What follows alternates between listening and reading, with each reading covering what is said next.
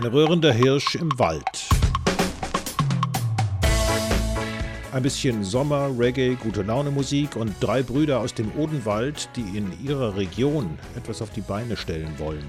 Sie schreiben einen Song, The Sound of the Forest, also der Klang des Waldes, und machen sich vor elf Jahren daran, den Odenwald auf die Landkarte der Musikfestivals zu setzen.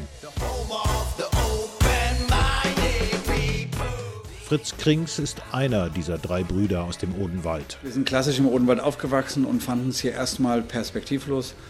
Nicht so toll, wollten eigentlich eher weg. Krings ging dann auch weg, nach Mannheim, dann nach Berlin. Studium, Musik, Kontakte knüpfen. Aber für die Kringsbrüder war immer klar, wir wollen im Odenwald sein und wollen dort etwas verbessern, das Leben lebenswerter machen, so wie es uns gefallen würde. Und dann kann man hier auch bleiben. Bleiben, um ein Musikfestival zu machen.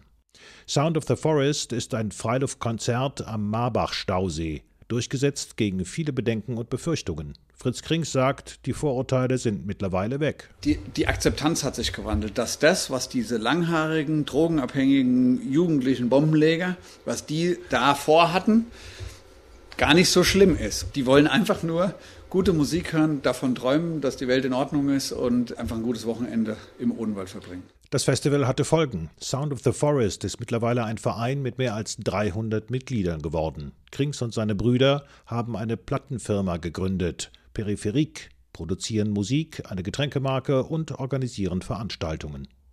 Da sind 15 feste Arbeitsplätze entstanden, eine Menge freie Jobs kommen noch dazu und die Machermentalität hat junge Leute motiviert. Johannes Mego ist so einer. Mego war als Neunjähriger von seinen Eltern in den Odenwald verpflanzt worden, fand es dort mega langweilig, bis. Also das erste Mal vom Sound of the Forest habe ich 2009 gehört, wo mich mein bester Freund Andy äh, angeschrieben hat. Hier passiert was im Odenwald, abseits von ja, an der Bushaltestelle rauchen oder Kaugummiautomaten aufbrechen. Jetzt ist Johannes Mego 30 Jahre alt, immer noch im Odenwald und sagt, er habe vom Festival profitiert. Also einmal bin ich beruflich hier dann auch noch reingerutscht, äh, bin jetzt hier im Musiklabel bei Peripherik, das ist mein Arbeitsgeber geworden.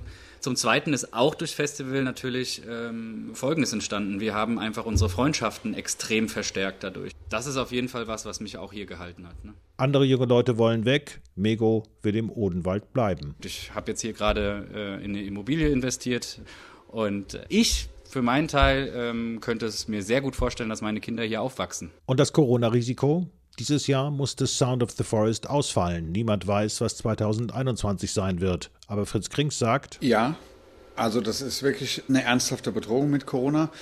Aber wir sind ja Optimisten. Wir sehen es auch als, okay, lass uns die Zeit nutzen, was zu machen, weil irgendwann ist die Zeit vorbei. Und Corona vielleicht besiegt. Und dann könnte es wieder losgehen.